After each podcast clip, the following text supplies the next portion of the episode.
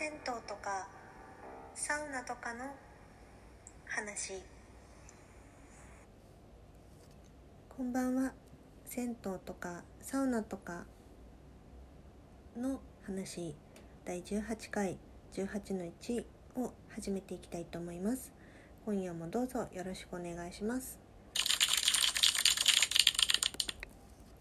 のラジオトークは温浴施設が大好きな女子アルファベット小文字で I アットマーク I アンダーバー AS アンダーバー 37TO1010 がお送りする銭湯とかサウナとかについて自由に話すトークです。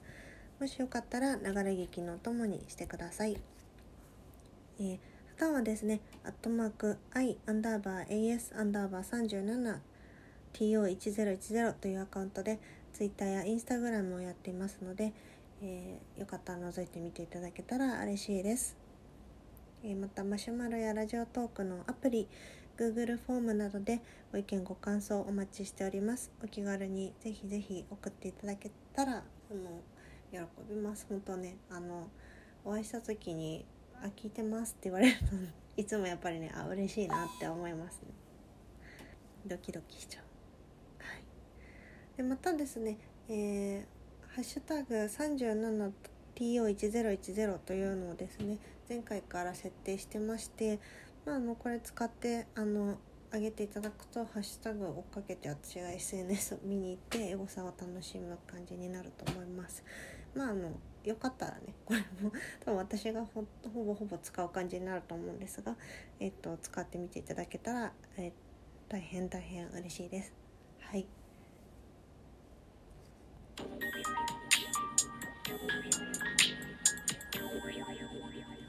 はい、そんなわけでですね18の1を始めていきたいと思います。えー、今回はですねあと18の1ということにしているんですけど、えー、っと前回ぐらいみたいな感じでですねあのそんなに長くはなりません。多分多くて18の3、まあ、多分18の2ぐらいで終わるんじゃないかなと個人的には思っています。もしかしたらねあの1で終わるっていう可能性もあります。でなんでそういう風にしたかと言いますとこのラジオトークってあのアプリで撮ってるんですけど12分しか撮れないんですよ番組を。で一旦とりあえずどういう形にしても12分で切れるのでまあ初めラジオトーク始めたばっかりの頃はですねあの本当12分にギュッて詰めてどうやって番組を作るかみたいなことを考えてたんですけどなんかいろいろ試行錯誤重ねた結果ですねあのもう自分のやりたいように話したいようにやっていってもいいんじゃないかなインターネットだしっていう ようなねあの考えにちょっと至りましてあのそうするとあの始めたはいいけどエンドがちょっとどのぐらいかわからないっていうのがあって、ま、とりあえず18の1というあの第何回の123みたいな感じであの進めていこうと思っています。えー、それでですねこれ今日3月、えー、2日に収録をしているんですけど、まあ、ちょっといろんなことを考えてまして週1更新にチャレンジしてみようかなと最近思っています。このこのもうなんかね半年まではいかないですけど3ヶ月に1回更新されたらいいかなぐらいな感じになってた配信なんですけど、はい、ちょっと思うところがあって、えー、3ヶ月限定ぐらいな感じで、えー、週1更新目指してやっていきたいと思います。一応金曜日の夜に間に合えばいいかなっていう感じであのーゆる大変ゆるっとしたスタンスでやってるので申し訳ないんですが 一応そんな感じでねちょっとあのやってみようかなというふうに思っています。今ねあのなんかちょうど時間があるのでまあそういうのもあってやってみようかなっていうふうに考えています。はいまあ、どこまで正直実際週1でできるのかどうかはだいぶちょっと角度が怪しいなと思うんですけどまあちょっとやれるだけやってみれたらそれはそれでねなんか気持ちの中で何か整理がつくかもみたいなのもあって、まあ、やチャレンジしてみようというふうに考えております。えーこれを聞いてくださってる皆様、えーお楽しみいただけたら幸いです。あの頑張りますので よろしくお願いします。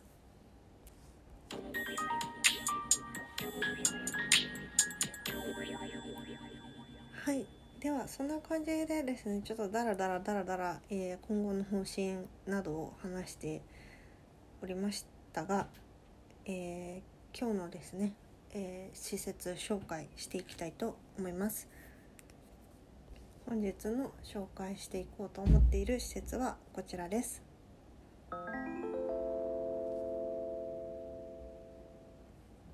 野崎浴場、えー荒川区にですねあります野崎浴場さん紹介していきたいと思います。でこちらの銭湯はですねもうあのご存知の方結構多いと思うんですけど、えー今年2023年3月31日に閉業されることが予定されています。なのであの前だいぶ前だいぶ前でもないんです15回で山の湯さんあの要町の山の湯さんを取り上げた時もそうだったんですけどあのもう閉店が決まってる施設っていうのを紹介しなぜ紹介しようとするのかみたいなのをすごく自分の中でもいろいろ考えることが多いんですがあの決して別に面白半分で取り上げたいというわけでもなくでも閉店するからいろんな人に行ってほしいっていう気持ちもそれもゼロではないんですけどただそれはあんまりすごく思っているわけでもなくてただその施設があったあったよっていうこととかその普通にどういうふうに営業してたとかそういうのをやっぱりなんていうか記憶に残しておきたいなっていう気持ちがあってで今回はそういう理由でこちらを紹介させていただこうと思っています。まあ荒川区ってねあの結構もともと銭湯多い方のエリアなんですよね。で私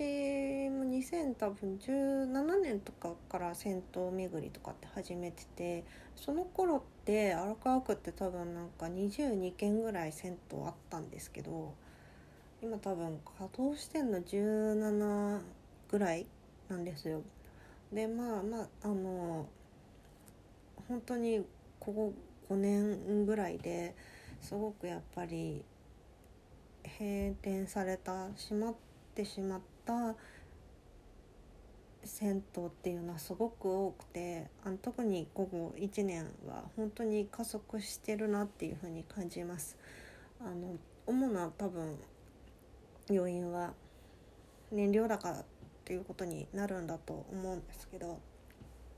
ま燃料高すぎてあの稼働させても多分どんどんどんどんああのプラスにならずに赤がどんどん増えていくみたいな感じになるんだと思うんですよ現状って。あの錦糸町の小金湯さんとかがなんか確かツイートされてたと思うんですけど3倍とかあの少し前の3倍ぐらいの電気代ガス代がかかるみたいなことが書いてあってあそれはちょっととしんどいよねっていうのをすごいやっぱり感じますよね。まいくつかあのまあ閉業までは行ってないんですけどお休み中っていうところも何件かあって確かにそういうにあのお休みに入る前に聞いた話でもやっぱり燃料高でまあ稼働させればさせるだけマイナスになっちゃうからちょっと現状どうしようもないみたいなこともちらほら耳に入ってきてるのですよ。ほんとなんか普通に生活してても今の物価高結構厳しいなっていうのがあるあるのでほんとなんかねあのどうにかならないのかなっていうことをなんかぼんやり言っててもしょうがない話ではあるんですけど今一つもしかしたらちょうどいろんなことの曲がり道というか、まあ、社会の